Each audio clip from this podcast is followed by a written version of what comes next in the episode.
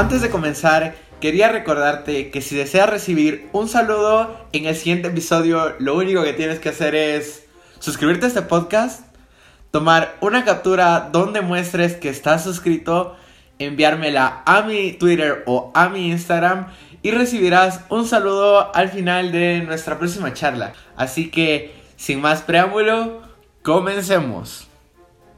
Hola y bienvenido a una charla con Richie. Mi nombre es Richard Guetta, soy un geek fanático de la tecnología, el minimalismo y la creación de contenidos multimedia.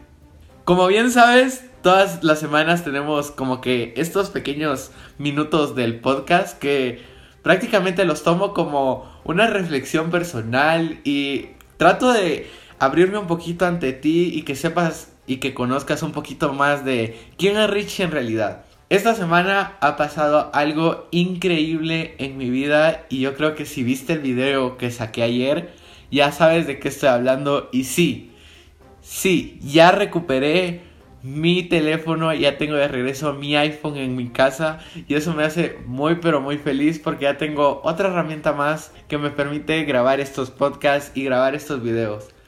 Aunque creo que aprendí una valiosa lección de tener este estas pequeñas que fueron, yo creo que casi dos semanas en las que no tuve mi teléfono en ningún momento y creo que descubrí que mi teléfono es mi principal fuente de ocio.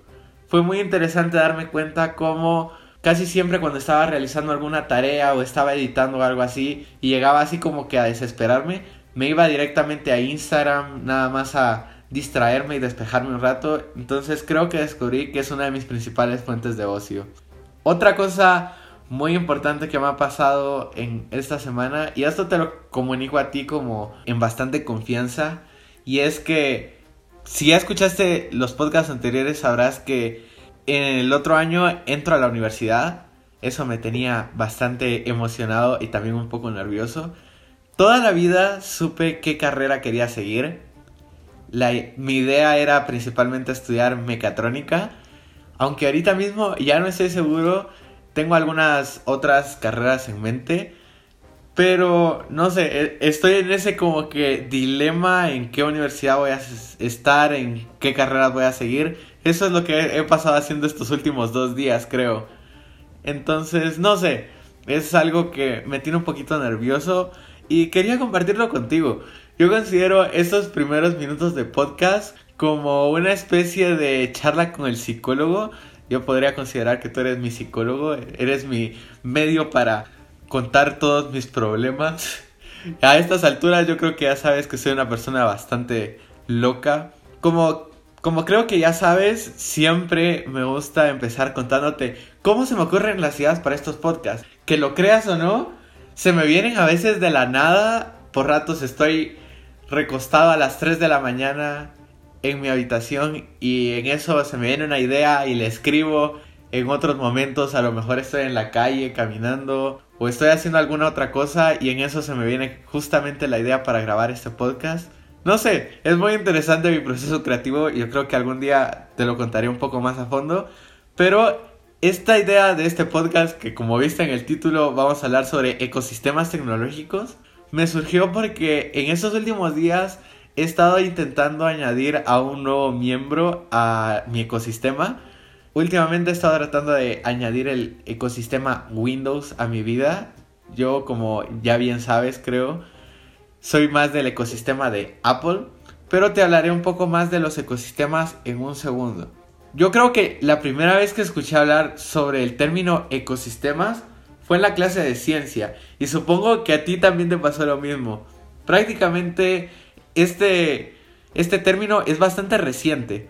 Para hacer estos podcasts tengo que hacer algunas investigaciones y se me hizo muy interesante descubrir que en la década de los, de los años de 1930 fue cuando este término se empezó a utilizar y se utilizaba, como bien sabes, para definir ecosistemas de seres vivos, recursos materiales, comunidades energéticas, prácticamente para el área de ciencias, pero en estos últimos tiempos la comunidad tequi lo ha como que agarrado y vuelto suyo.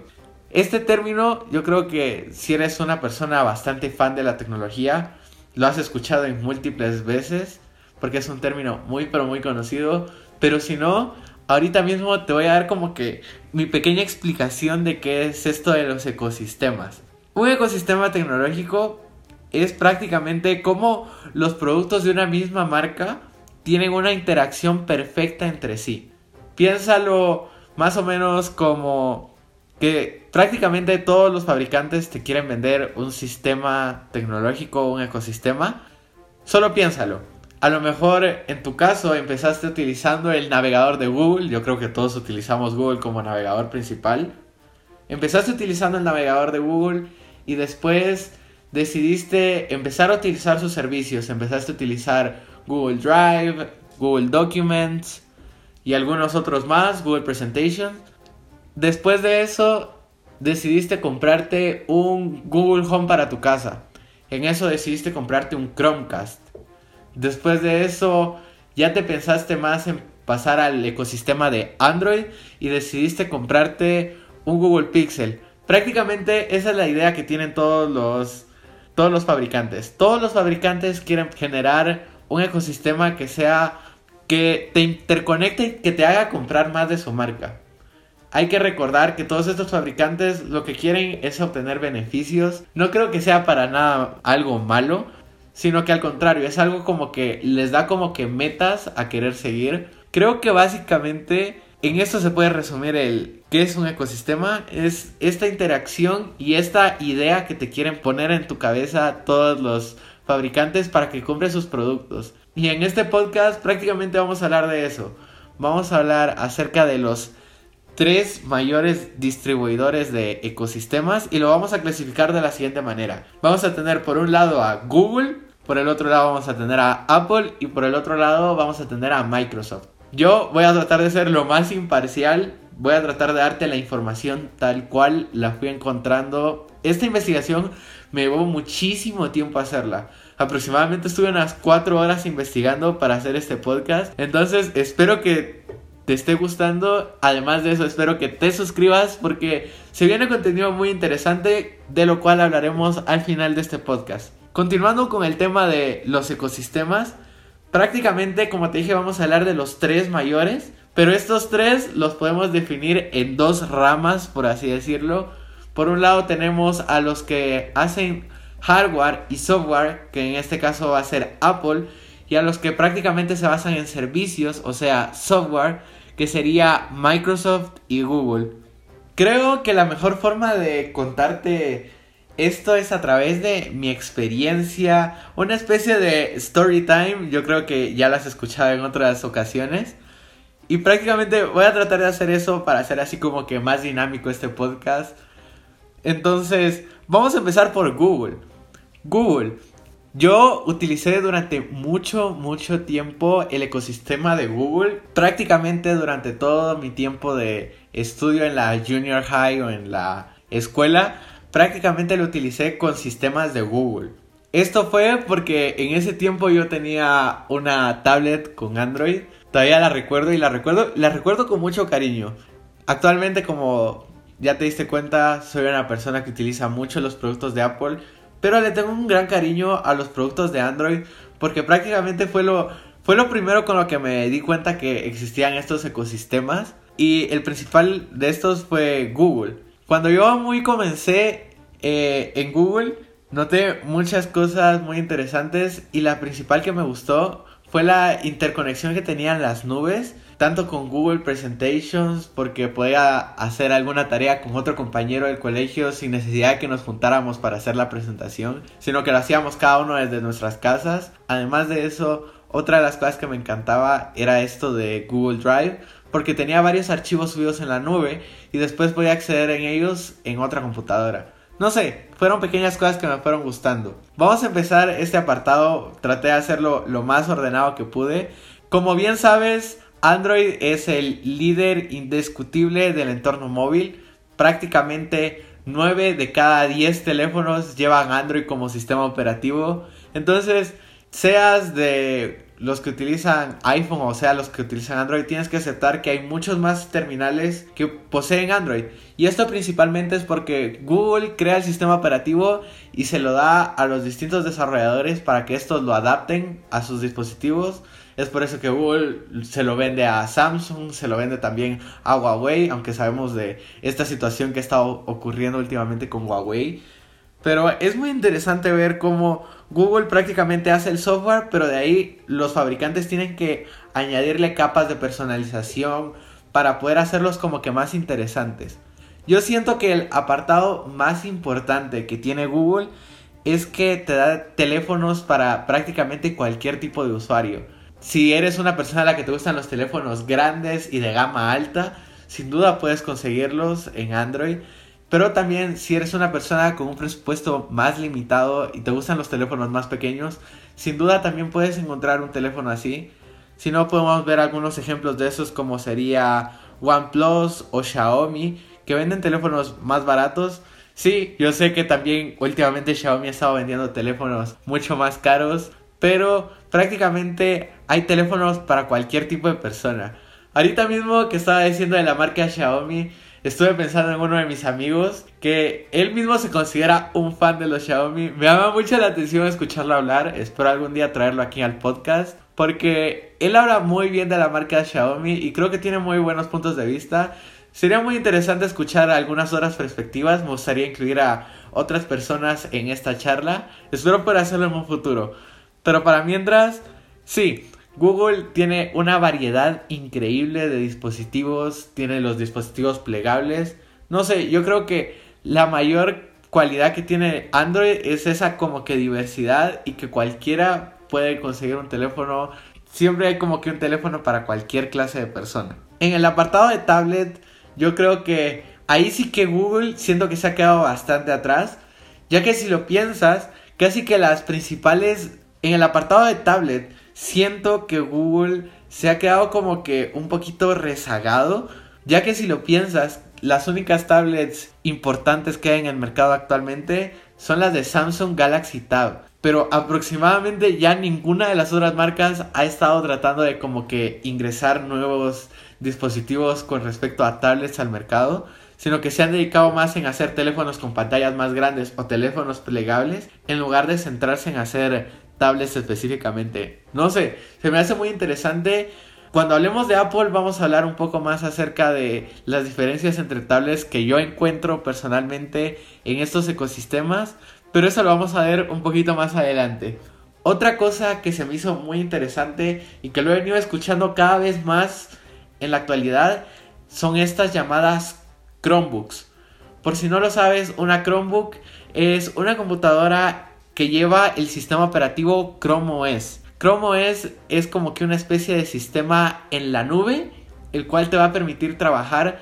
Esta idea es principalmente para las empresas o a lo mejor estudiantes o algunos colegios o universidades que tengan muy pocos recursos. Entonces Google diseñó este sistema operativo que si mal no estoy es un sistema gratis que tú puedes instalar en cualquier computadora. Hubo una vez que yo intenté instalar Chrome OS. Desgraciadamente no pude hacerlo porque en ese tiempo tenía una computadora media rara que la BIOS no me dejaba entrar. No sé, ese fue un rollo completamente diferente. Pero sí, traté de instalar Chrome OS porque me parece una muy buena apuesta, en especial si tu computadora no tiene como que el rendimiento que tú esperarías si se sobrecalienta mucho si tiene muchos problemas y tiene instalado Windows, yo creo que vale mucho la pena instalarle Chrome OS. Principalmente si utilizas el ecosistema de Android, porque esta prácticamente va a cargar todos tus documentos automáticamente a Google Drive. Además de eso que te trabaja directamente con la suite ofimática de Google. Se me hace muy interesante este sistema y más la apuesta que está teniendo en el apartado de educación.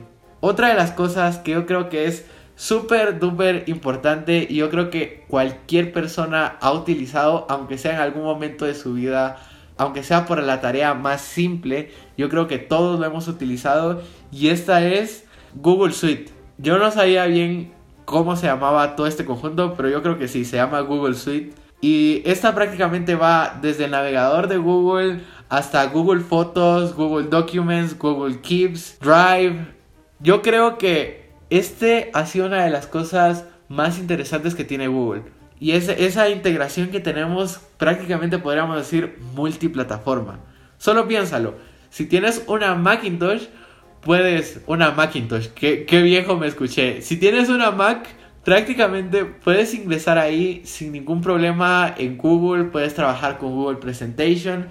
Si tienes una tablet con Android, tienes una Galaxy Tab o tienes un teléfono Android, puedes ingresar ahí a través de las aplicaciones.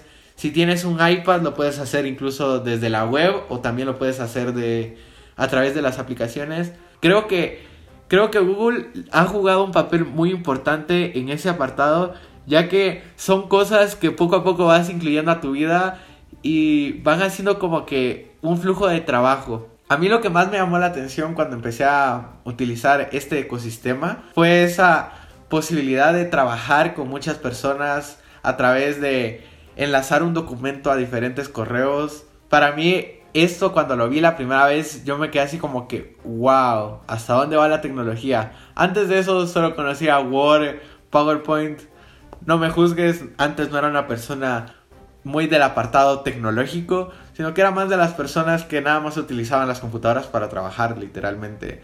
En cambio, ahorita mismo me gusta mucho más ir y descubrir un poco más acerca de estos sistemas y los ecosistemas. Y otro apartado muy interesante que tiene Google que ha ganado mucho más auge actualmente es este apartado de los wearables. No sé, en inglés son los wearables. Yo creo que aquí podríamos decir algo así como que los vestibles.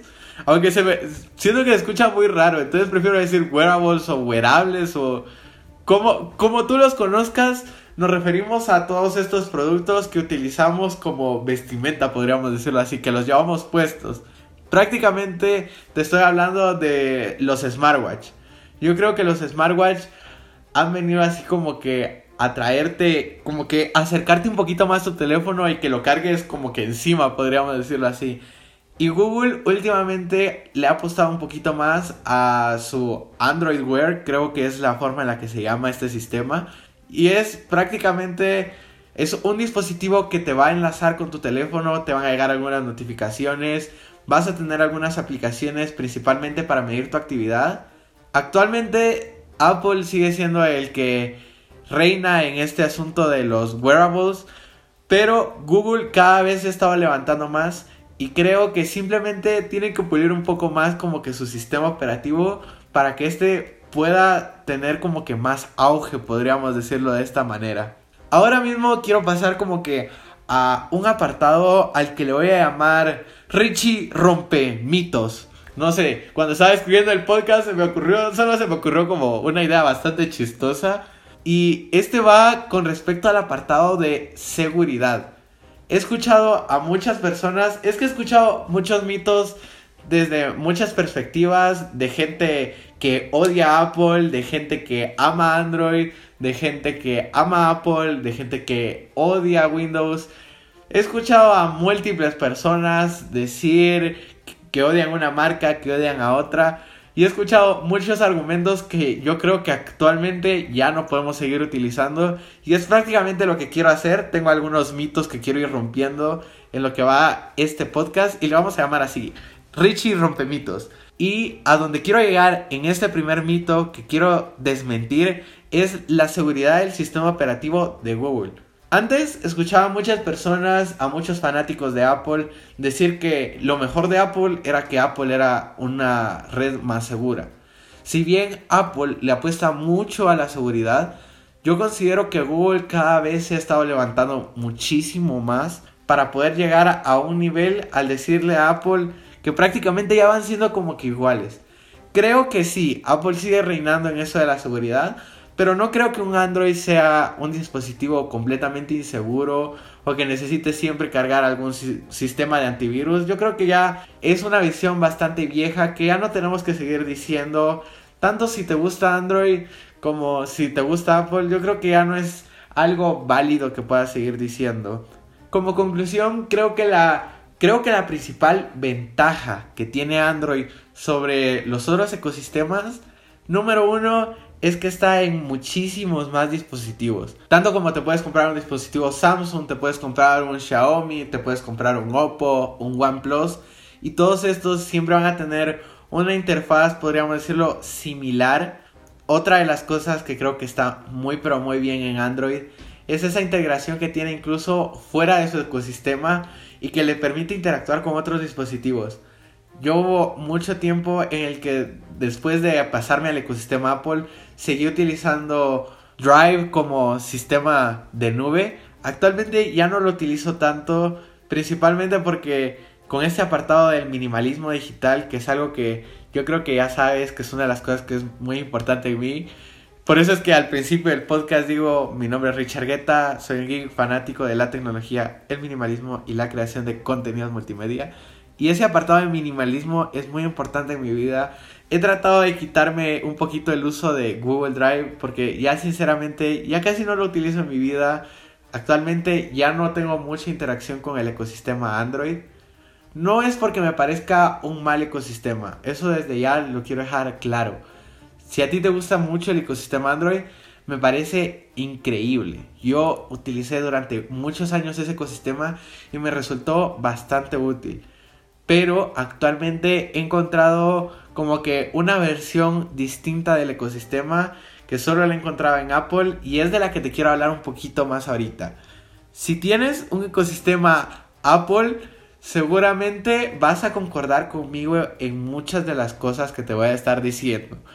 Si no eres del ecosistema Apple, vas a decir, este es un fanático descarado, este es un Apple fanboy pero de los que ya no pueden más. Yo me considero a mí mismo, si bien un Apple fanboy, pero trato de justificar las cosas que digo. Desde ya te digo que estoy tratando de ser lo más imparcial que puedo en este podcast, tratando de verle todos los lados buenos y los lados negativos a todas las marcas. Apple, como bien te decía antes, es una de las empresas más valoradas a nivel de bolsa, a nivel mundial, y eso es indiscutible. Número uno, por la calidad de sus productos. Y la otra es que sí, los productos de Apple, yo mismo te digo, yo los considero bastante caros. Pero yo creo que uno de los apartados importantes, no solo del iPhone, sino que de todos los dispositivos de Apple, es que incrementan tanto el hardware como el software. No es lo mismo como lo hablábamos con Android hace tan siquiera unos instantes, que es una idea de un ecosistema en el que yo como empresa te desarrollo el sistema operativo y te lo doy a ti y tú lo tienes que adaptar a tu teléfono. Sino que Apple prácticamente tiene todo esto en la mesa y ya sabe bien cómo funciona su hardware y lo optimiza lo más que puede a su sistema operativo. Yo creo que esas son de las cosas más increíbles que tiene Apple. Otra de esas cosas son las aplicaciones. Si bien actualmente ya casi que todas las aplicaciones van en cualquier plataforma, tanto las encuentras como en Windows, como las encuentras en Android, como las encuentras en la App Store, creo que ya las aplicaciones se han diversificado, pero creo que Apple actualmente tiene un mejor control de, seguridad con estas aplicaciones. No cualquiera puede subir una aplicación y yo creo que es por eso que los desarrolladores se empeñan un poquito más en hacer las aplicaciones como que un poquito más bonitas, podría decirlo de esta manera, para los dispositivos de la manzana mordida. Creo que otro de los apartados muy importantes que tiene Apple es las actualizaciones. En lo personal, yo adoro las actualizaciones yo creo que ya sabes que he estado probando la beta de iOS 14. En serio, ahorita que ya tengo mi teléfono de regreso, espero muy pronto poder grabar ese video que te prometí ya desde hace varios podcasts. En los que te decía que voy a hacer un video donde te hable un poco acerca de sus novedades. Pero sí, yo amo las actualizaciones de iOS. Amo el recibir una actualización cada mes, más o menos, cada yo creo que cada mes o cada dos semanas es que Apple saca sus nuevas actualizaciones y creo que ese es un apartado que me encanta. Yo prácticamente empecé este ecosistema Apple gracias a mi iPod hace muchísimos años y eso te lo voy a contar así como para hacer este podcast más personal. Hace algunos años, más o menos yo tenía unos 12 años cuando mi papá me dio la enorme noticia que me iba a dar un iPod. Yo durante mucho tiempo pasé envidiando su iPhone. Yo recuerdo que desde que tenía como unos 10 años, mi papá se compró el iPhone 3GS y yo me quedé encantado porque era el hecho de poder jugar juegos de carreras. No sé, cuando yo era chiquito eran de las cosas que más me encantaban y siempre soñé con tener un iPod. Porque mis papás me habían dicho que no iban a dejar tener teléfono hasta que tuviera ya más edad. Justamente cuando cumplí los 12 años, mi papá me compró el iPod de segunda generación. Y yo estaba muy pero muy feliz. Un año después, o yo creo que no, yo tenía más o menos 10 años cuando conseguí mi primer iPod. Y mi papá me dio el segundo iPod cuando tenía aproximadamente ya los 11 años o 12. Y ese es un iPod 4G que actualmente todavía tengo. El iPod ya no sirve, la pantalla se le arruinó, pero lo guardo como una pieza de colección. Le guardo un gran cariño a ese iPod. A partir de ahí me compré después, un poco ya bastante de tiempo después, hace algunos 4 o 3 años más o menos, me compré ya un iPhone 5S, de ahí añadí mi iPad y me di cuenta de cómo funcionaba este ecosistema y fue como poco a poco me fue como que enganchando. He escuchado, en especial ahorita que estuve realizando esta investigación para este podcast, escuché una visión, podríamos decirlo así, del ecosistema de Apple que me parece bastante arcaica y que hoy en día ya tampoco tiene mucho valor. Y este es el próximo apartado de Richie Rompemitos. Y es que Apple tiene un sistema cerrado. ¿Qué es un ecosistema cerrado? es el ecosistema que no te va a dejar interactuar con ningún otro dispositivo. Yo creo que esta idea cada vez tiene ya menos sentido. Antes a lo mejor tenían mucha razón. Esta idea surgió desde la época en la que estaba Steve Jobs. Desde ahí se viene hablando que Apple es un ecosistema cerrado.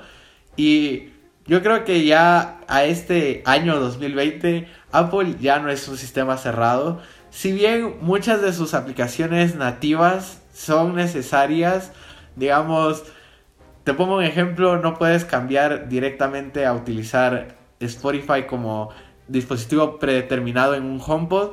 Hay muchos aspectos en los que Apple ya no sigue practicando esto mismo del ecosistema cerrado del que tanta gente habla. Entonces yo creo que ya no vale la pena seguir hablando de esto. Principalmente porque, como te decía antes, ya muchas aplicaciones como las de Microsoft y las de Google las encuentras directamente en la App Store. En especial ahorita mismo con iOS 14 que ya puedes cambiar tu buscador, o sea, tu navegador predeterminado. Puedes cambiarlo si utilizas más Google o si utilizas más Mozilla, Firefox. Como te digo, este ya es otro de los apartados que ya no tienes que utilizar. Si estás discutiendo que tu sistema es mejor, ya no digas estas cosas. Y en serio, si le has dicho esto a alguno de tus amigos que tiene el ecosistema Apple, por favor, deja de decírselo. Y continuando con este como que guion que tenemos aquí, que yo insisto, los guiones los escribo prácticamente para no salirme mucho del tema, aunque por ratos, no sé, me encanta tener esta charla contigo y me emociono mucho hablando. Vamos a hablar de otro apartado que como te digo, yo amo y es el apartado del iPad. Yo creo que el iPad ha sido uno de los inventos más revolucionarios que ha tenido Apple. Solo piénsalo. Antes del iPad, las tablets eran muy diferentes a como las conocemos hoy en día. Yo creo que el iPad abrió ese espacio a la era post-PC, que podría ser un podcast entero hablando un poco de esto de la, de la era post-PC. Y es una era en donde ya no necesitamos un PC, sino que vamos a utilizar otras alternativas, como en este caso es el iPad. El iPad, como te digo, es uno de los que ha roto récord de vendas, en especial en este último trimestre que acaba de pasar, ha sido de los que ha levantado a Apple en bolsa, porque número uno, tienen iPad para mucha clase de personas, está el iPad de educación. Si has escuchado el iPad de educación, va alrededor de unos 300 dólares. Tienes también el iPad Pro que es destinada para usuarios mucho más avanzados. Tienes también el iPad Air que es como que un iPad más top sin necesidad de irse directamente a un Pro. Creo que el apartado de iPad ahorita mismo tiene mucha importancia, en especial en este tiempo de pandemia. Yo sé que ya te lo hablé un poco en el podcast anterior, pero sí, ahorita mismo es muy importante el tener dispositivos que tanto te ayuden para pasar el tiempo y dedicar un poco de tiempo al ocio y también es necesario tener estos dispositivos que te permitan pasar mucho más tiempo trabajando y yo creo que el iPad logra unificar estos dos apartados en una combinación muy pero muy interesante. En especial con este último iPadOS. iPadOS, por si no lo sabes, fue el nuevo sistema operativo que tienen los iPad actualmente. Este salió hace aproximadamente unos dos años y este vino a revolucionar muchísimo. Antes no teníamos un sistema de detección de archivos, podríamos decirlo así. Antes nada más podías pasar fotos a tu iPad.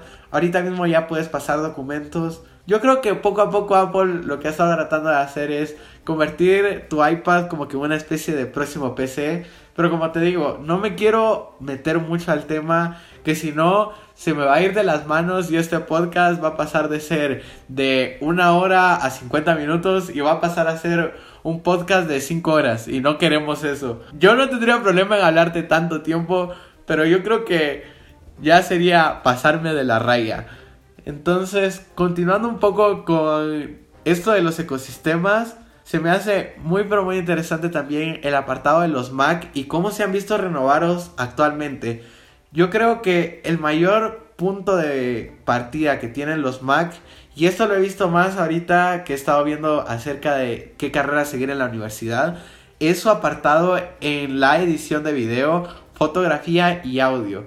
Yo creo que nadie me va a dejar mentir que el mejor sistema para editar, para hacer cosas de creatividad, podríamos decirlo de esta manera, es sin duda el ecosistema de Apple. Número uno por su sistema Solo piénsalo, Final Cut es uno de los mejores programas para edición de video y está directamente pensado para trabajar en los dispositivos de Apple. Creo que es uno de los apartados más fuertes que tiene el Mac actualmente. Además de eso, con el nuevo sistema operativo que se presentó en la WWDC, que es macOS Big Sur, creo que hemos visto una gran renovación de este sistema de macOS pero más que todo el nuevo sistema ARM. Voy a tratar de hacerte un pequeño resumen, pero si te quieres enterar más de qué vimos en la WWDC, puedes escuchar el primer podcast que lancé, que ahí traté de explicarte lo mejor que pude acerca de qué era esto de las novedades que incluye. Los procesadores ARM son procesadores creados directamente por Apple. Y era lo que te decía a un principio. Apple lo que intenta es mantener todo su sistema bajo su control para poder tener esta calidad que tanto caracteriza a Apple. Entonces, creo que el Mac en general tiene su base en estas personas que son como que un poquito más creativas y sus trabajos se lo permiten. Otra cosa que yo creo que quizás fue lo que más me terminó enamorando del ecosistema de Apple fue el asunto de iCloud y iWork iCloud, como bien sabes, es la nube de Apple. Esta nube, no sé, me encanta mucho la forma en la que interactúa, en especial con los dispositivos iPad y iPhone. Porque el iPad casi que directamente no tiene este apartado de Finder, sino que directamente tiene la app de archivos que se conecta con la nube. Si bien puedes grabar cosas en tu iPad, prácticamente todo se va a ir subiendo automáticamente a la nube. Entonces, lo que me encantó de esta nube es la sincronización que tiene. Llevo ya aproximadamente cuatro años trabajando con esta nube y desde que empecé a utilizarla hasta ahorita nunca me ha dado ningún problema con la sincronización. Principalmente cuando voy a estudiar o cuando estaba estudiando, que ahorita mismo por todo este asunto del virus ya no he podido hacerlo. O bueno, sí estoy estudiando, pero estoy estudiando desde mi casa. Cuando iba a estudiar Solo me llevaba generalmente mi iPhone y yo sabía que podía acceder de cualquier archivo que yo hubiera hecho hace un año o hace ya algunos varios años o algún archivo reciente, podía accederlo directamente desde mi iPhone sin ningún problema con una sincronización prácticamente automática. Y esa es una de las cosas que más me gusta del ecosistema. Otro apartado que me encanta es la suite ofimática de Apple y esta es iWork iWork prácticamente consta por Numbers, Pages y Keynote. Estos tres yo creo que han sido el apartado que más me ha encantado del ecosistema de Apple. Me resultan muy pero muy fáciles de utilizar con el sistema Touch. Yo no es que no esté utilizando actualmente el sistema de Microsoft, que sería Word y todo este paquete de Office, sino que se me hace mucho más fácil utilizar el sistema de Apple en los dispositivos de Apple. Además de eso, la integración que tienen creo que es muy pero muy increíble. Otro apartado, siguiendo el orden que seguimos con Android, sería el apartado de los wearables, habíamos dicho en, la, en el apartado anterior, y en este caso sería el Apple Watch. Como decíamos antes, el Apple Watch sigue siendo el líder de ventas, principalmente yo creo que Apple tuvo una muy buena visión cuando realizó el Apple Watch, porque se trató de lanzar de lleno. No fue como Google que ha ido tratando como que de evolucionar poco a poco, sino que Apple desde que lanzó el Apple Watch trató de sacarlo lo más optimizado que pudo. Y ahorita mismo el Apple Watch creo que es, además de un sistema tecnológico, podríamos decirlo así, va muy orientado a la salud y creo que prácticamente a cualquier persona que veas pasar en la calle va siempre a tener un Apple Watch como dispositivo y principalmente es por estos beneficios que te trae la salud, tanto el hecho de los anillos de actividad, como este asunto de respirar o de levantarte cada hora, creo que es un apartado muy pero muy bonito que trae el ecosistema de Apple. Algo que sí que tengo que decir como una especie de aspecto negativo del Apple Watch es que la integración no funciona muy bien con Android, sino que va directamente a un iPhone. Entonces, solo para decir algo, como yo te digo, trato de ser lo más imparcial que puedo, por lo menos en los podcasts como este. Ya si estuviera hablando por qué soy un Apple fanboy, ahí sí me tiraría directamente a hablar solo de las cosas buenas, pero aquí voy a tratar de decirte también las cosas que no me parecen 100% asombrosas que tenga Apple. Otro apartado muy interesante, y ya con esto voy a ir terminando. Terminando el apartado de Apple, que todavía nos falta hablar de Windows. Sí, este podcast va bastante largo y para, por si no lo sabes, a mí me encanta grabar estos podcasts de noche. Ya es la una y media. No sé, siempre me gusta decir como que a la hora a la que estoy grabando estos podcasts. Entonces, otro de los productos que me encanta de Apple es el Apple TV. El Apple TV es una especie de Chromecast que no termina de ser Chromecast. Prácticamente este lo puedes colocar en cualquier televisión, sea Smart TV o no, y va a volver tu, tu televisión inteligente en el ecosistema de Apple.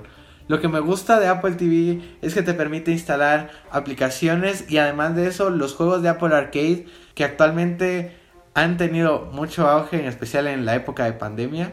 Entonces creo que el Apple TV viene muy pero muy bien y prácticamente lo que hace es como que introducirte en este mundo de las Smart TVs. Y uno de los apartados que más me ha enamorado, por lo menos al ser uno de los últimos productos que compré, ha sido los AirPods y aquí voy a incluir un poco el HomePod. Que estos son apartados más del audio que me parece que están muy pero muy bien trabajados. Actualmente yo creo que los AirPods han marcado una tendencia con esto de audífonos True Wireless, que prácticamente lo que significa es que son audífonos que no necesitan ningún cable para poder conectarse. Los podemos ver tanto en los AirDots o los AirPods o tú sabes, todos estos tipos de audífonos que tienen las distintas marcas, muy parecidos a los AirPods. Estos han marcado un punto de inflexión en el cómo escuchamos música. Principalmente los AirPods yo los utilizo tanto en mi casa como para salir a la calle. Yo tengo los AirPods de segunda generación y creo que los Pro vienen mucho mejor, en especial si estás mucho tiempo en la calle y tú sabes todos los ruidos que pueden haber en la calle. Me parece que el apartado del audio es muy importante en cualquier ecosistema y creo que Apple lo maneja muy bien. En especial con la última actualización que hemos visto, o la próxima actualización más bien dicho, que ahorita solo está para los desarrolladores y los beta testers, que es iOS 14 te incluye una sincronización mucho mejor entre los dispositivos, que prácticamente los AirPods van a reconocer qué dispositivo estás tú usando en ese momento para conectarse directamente ahí. Yo creo que este apartado de Apple es muy pero muy interesante. Yo creo que el apartado de Apple como que lo más fuerte de su ecosistema es un apartado llamado Continuity en inglés o continuidad si ya lo traducimos al español. El apartado de continuidad lo que te permite es, te voy a dar un ejemplo que es el que yo más utilizo. Yo cuando redacto cosas que sean así como que al paso o nada más quiero hacer un borrador de algo, lo hago directamente desde la aplicación de notas. Entonces yo puedo estar trabajando desde mi iPhone, puedo estar fuera de mi casa y cuando llego directamente ya va a estar la nota en mi iPad y puedo continuar con la tarea que estaba haciendo. En el apartado de productividad es una de las cosas que más me gusta de este ecosistema porque me permite siempre estar como que continuando con lo que estoy haciendo. Otro aspecto que me encanta y creo que es de los más fuertes y lo he escuchado decir por parte de muchos youtubers colegas es este asunto de airdrop. Airdrop es una especie de Bluetooth, podríamos decir, para compartir archivos entre iOS, macOS y iPadOS. Creo que el apartado más importante de Airdrop es la facilidad que tiene de transmitir los archivos. Yo no sé si tú lo has experimentado. Si tienes el ecosistema de Apple, puedes mandar archivos de video bastante grandes. Por lo menos yo que edito en el ecosistema Apple, yo edito en mi iPad. Paso los archivos de video que muchas veces son de 2, 5 gigabytes incluso de video y los paso directamente a mi iPad y le toma aproximadamente un minuto pasar estos archivos y yo me quedo muy asombrado de la velocidad que tiene esto y esto es gracias a la integración que tiene su ecosistema. Pasando ya a otro apartado de Richie rompe mitos, vamos a pasar a hablar acerca de las personas que dicen que Apple es para usuarios que son menos técnicos. Yo creo que esta es otra cosa que ya no podemos seguir diciendo en el 2020. Apple, por si no lo sabes, tiene una gran integración con su sistema para programar y este es Swift. Entonces considero que ya no es muy viable seguir diciendo que es para personas menos técnicas, en especial considerando que los Mac lo compran personas que están destinadas para edición de video, producción de películas incluso, y todos estos lo utilizan directamente en macOS. Entonces creo que el apartado de que Apple es para personas a las que no les importa la tecnología, yo creo que es un apartado que ya no podemos seguir diciendo. Otra cosa que yo creo que ya no podemos seguir diciendo hoy en día es que Apple es para gente adinerada. Si bien antes yo mismo te mencionaba que la mayoría de los productos de Apple son bastante caros, Ahorita Apple ha estado tratando de incluir dispositivos bastante baratos. He visto muchos, pero muchos videos en el internet en donde te muestran cómo hacer ecosistemas de Apple aproximadamente por unos 700 dólares. Lo cual, si lo piensas, relativamente es bastante barato considerando que hay muchos teléfonos de otras marcas que exceden ya los 1000 dólares. Entonces tú ya puedes tener un ecosistema inicial en especial con el apartado del iPhone SE y si te compras un Apple Watch Series 3 y unos AirPods de segunda generación y te va a salir por menos de mil dólares. Creo que Apple ya ha tratado de romper este, este estereotipo que Apple era para la gente rica, por así decirlo. Yo creo que ya voy terminando y voy a concluir también aquí el apartado de Apple. Y creo que Apple ha sabido integrar muy bien su sistema si bien mucha gente no le gusta esto, a los que nos movemos en este ecosistema es algo que nos gusta y es este apartado de continuidad, de que siempre te sientes como que como que en tu casa con tus cosas, podríamos decirlo así. Tú siempre vas a saber dónde están tus archivos, no vas a tener muchos problemas con la sincronización porque todo siempre va de manos del mismo fabricante. Y creo que es una de las cosas más increíbles que tiene este ecosistema y es lo que a mí me ha hecho quedarme con el ecosistema de Apple. Pero ahora sí, vamos a ir al apartado de Microsoft.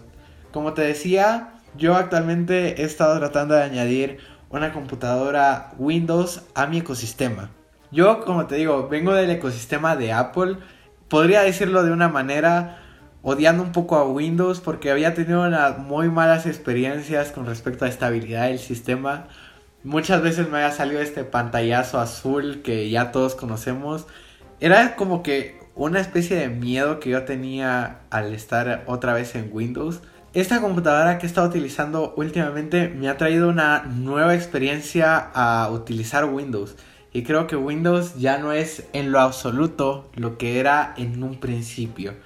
Y creo que voy a tratar de seguir con la misma plantilla anterior que habíamos tenido, hablando primero de los dispositivos móviles, después de las tablets y después de las computadoras. Y por último, dando mi conclusión del ecosistema en general. Obviamente tenemos que hablar del rezagado y ya en muchos casos olvidado Windows Phone. Windows Phone salió ya hace bastantes años, en especial salió con estos Nokia Lumia. Yo lo recuerdo con bastante cariño. Yo siempre quise un Nokia. Nunca pude tener la experiencia de utilizarlo como un dispositivo principal, pero sí tuve una experiencia un poco cercana con Windows Phone. Windows Phone creo que tenía muy buena pinta cuando muy salió. Por desgracia, el principal problema que tuvo Windows Phone fue que los desarrolladores no terminaban de incluir sus aplicaciones directamente a este nuevo sistema operativo y eso hizo que el sistema operativo prácticamente fuera como que a la quiebra, podríamos decir. Actualmente este sistema ya no se sigue utilizando, sino que ya quedó obsoleto. Incluso cuando estaba realizando la investigación, todavía quería ver si seguían vigentes sus sistemas y no, ya no se les da soporte técnico. Yo creo que ya si, si, tienes un dispositivo con Windows Phone, guárdalo porque es una reliquia, pero yo creo que ya no es operativo actualmente. Comenzando con los puntos fuertes que tiene Microsoft, nos vamos a ir directamente a las tablets. Las tablets Surface. Wow, estas tablets me encantan. Hace ya algunos años yo intenté conseguir una tablet Surface. Recuerdo que la compré, pero tuve algunos problemas con esta tablet, por lo cual al final nunca pude terminar de utilizarla. Pero, wow, esta tablet toda la vida me ha encantado porque me parece una muy buena visión de la tablet. Y aquí voy a hacer como que este apartado para concluir este tema de las tablets. A mí me parece que tienen visiones muy distintas estas tres marcas con respecto a las tablets. Principalmente vemos que en Android el apartado tablet sigue siendo para mí una especie de muy tablet. Eso sigue siendo un dispositivo principalmente para consumir contenido multimedia o para jugar. Pero creo muy pero muy importante que Apple ha tratado de como que utilizar un entorno que si bien el iPad no es un PC, tampoco es una tablet normal, sino que ha tratado de como que mantener tanto la esencia de tablet sin convertirla en una PC. En cambio creo que Windows directamente se ha tratado de tirar como que una especie de PC táctil. Y es una experiencia que a mí me parece muy pero muy interesante. Actualmente la Surface es uno de los dispositivos que más se ha vendido. Principalmente a mí me gustaba mucho más cuando tenía Windows 8.1. Me gustaba mucho más cómo se miraban los iconos. Pero creo que la Surface tienen ahorita un muy buen precio. En especial esta Surface Go 2 que parte desde casi que lo mismo que parte el iPad de educación. Creo que Windows ha sabido utilizar muy bien esto de la era post-PC porque prácticamente estas tablets ya no van siendo tanto una PC, pero siguen manteniendo muy bien la esencia de un PC. Yo creo que si tienes una Surface tienes una bestia en especial por los sistemas ya que si lo piensas es lo mismo que te había platicado en iOS y es prácticamente sistema que está tanto aliado hardware y software en, en uno mismo. Entonces creo que vale muchísimo la pena una Surface. Otro de los apartados que sin duda creo que es el apartado más fuerte que tiene Windows es el apartado de sus PCs. Solo piénsalo, es aproximadamente un 90% de las computadoras tienen instalado Windows como sistema operativo base. Yo en, especial donde lo veo muy pero muy increíble es en el apartado del gaming. Creo que todas las personas que adoren los videojuegos sin duda sueñan con tener una computadora con Windows. Porque sí, Apple no es una marca destinada para los gamers. Entonces Windows tiene un muy buen apartado y solo piénsalo Microsoft es dueña de Xbox, entonces muchos de estos juegos están disponibles en PC. Muchos de los emuladores también de otras marcas están hechas para PC. Entonces, sin duda, sé que si eres del apartado gamer, sueñas con una computadora Windows con una muy buena tarjeta gráfica. un muy buen procesador que iría ya por un i7 y 9. Yo creo que ese es el apartado más fuerte que tiene Windows. Además de eso, el sinnúmero de marcas a las que Windows les vende su sistema operativo. Solo piénsalo, si te compras una computadora HP o si te compras una computadora Sony, vas a tener directamente el sistema operativo Windows, que es una de las jugadas que yo creo que ha ayudado mucho a que Bill Gates actualmente sea una de las personas más ricas del mundo. Solo piénsalo a cuántas empresas no le ha vendido sus sistemas operativos durante cuántos años ya. Y eso mismo creo que es una de las cosas buenas que tiene Windows. Otra cosa ya como para ir finalizando ya con este apartado porque en el apartado de wearables no es muy sonada Windows actualmente. Creo que uno de los apartados más increíbles que ha tenido Microsoft, en especial en este último tiempo, es la integración que ha tenido con otros sistemas. Uno de esos, y lo he visto directamente desde que instalé Windows 10 en mi computadora Windows que acabo de conseguir, es el apartado de la sincronización con los dispositivos Android. Se me hace muy interesante ver cómo Android y Windows se han estado sincronizando bastante. Si bien con Apple lo puedes lograr, entre comillas, utilizando el sistema de Explorer como Explorer, que ya no es Explorer, ahora es, ahora es Edge. Creo que en iOS todavía no se mira muy muy bien esta integración, pero creo que en Android ya se integra muy pero muy bien Windows 10. Otra de las cosas que me gusta mucho, que ha cambiado bastante la perspectiva como era antes, es este aspecto de suscripción en sus servicios de su suite ofimática. Antes tú tenías que comprar el paquete Office y era bastante, bastante caro. En cambio ahorita ya tienes la suscripción de Office que es bastante barata, son aproximadamente 10 dólares mensualmente o puedes pagar también por un año y te sale un poco más barato. Creo que es una muy buena jugada, más el hecho de añadirle las aplicaciones a Windows 10. Eso fue lo que tal vez más me ha sorprendido de lo que he visto en Windows 10 y es que ahorita mismo la tienda de aplicaciones va siendo mucho más variada a como era en un principio. Yo recuerdo que cuando usaba Windows 8 se me hacía bastante frustrante la tienda de aplicaciones porque hacían falta muchas aplicaciones. En cambio ahorita ya tienes las aplicaciones desde Instagram, Twitter y se integran muy muy bien con el sistema. Creo que estas nuevas APIs que han tenido la, la, empresa de Windows han venido muy bien y me han hecho cambiar mucho mi perspectiva a la hora de utilizar una computadora Windows. Otra de las cosas que me gusta y va también con el aspecto de la integración es que tú puedes colocar tu calendario yo prácticamente todo mi apartado de productividad va centrado en mi calendario y es lo mismo que me dice que hoy tenía que grabar este podcast, que mañana tengo que editarlo. Todo ese apartado yo lo tengo siempre sincronizado con mi cuenta de iCloud y esta misma cuenta la puedo utilizar en mi computadora Windows para ver estos calendarios que yo he ido haciendo para organizarme un poquito más en mi día a día. Entonces, toda esta integración que ha tenido Microsoft me ha terminado de encantar bastante y me ha hecho mucho reconsiderar el volverme una persona que utilice Windows, tal vez no siempre, pero bastante más usual de lo que lo utilizaba antes. Otra cosa que me parece muy pero muy genial es el hecho de cómo prácticamente puedes tener la suite ofimática en un teléfono, la puedes tener en Android, en iOS, en iPadOS yo actualmente he estado probando OneNote en mi iPad y creo que está muy pero muy bien hecha la aplicación. Y lo que más me gusta es eso, que ahora lo puedo tener también sincronizada con mi computadora Windows. Prácticamente para concluir con este apartado de Windows, creo que a mí lo que más me ha gustado de Windows va siendo esta integración que tiene con todos los sistemas y cómo funciona muy muy bien. En especial, y eso se me había olvidado mencionarlo antes, la nube de OneDrive se me ha hecho muy pero muy asombrosa de utilizar y cómo se junta muy bien con la aplicación de archivos. Sé que es un tema ya bastante aparte, pero tenía que mencionarlo porque son cosas que me han terminado de encantar de este sistema operativo. Quiero hacer una conclusión general de todo lo que hemos visto en este podcast, que ya va siendo un podcast bastante largo ya a estas alturas ya me, ya me empieza a lastimar un poquito la garganta.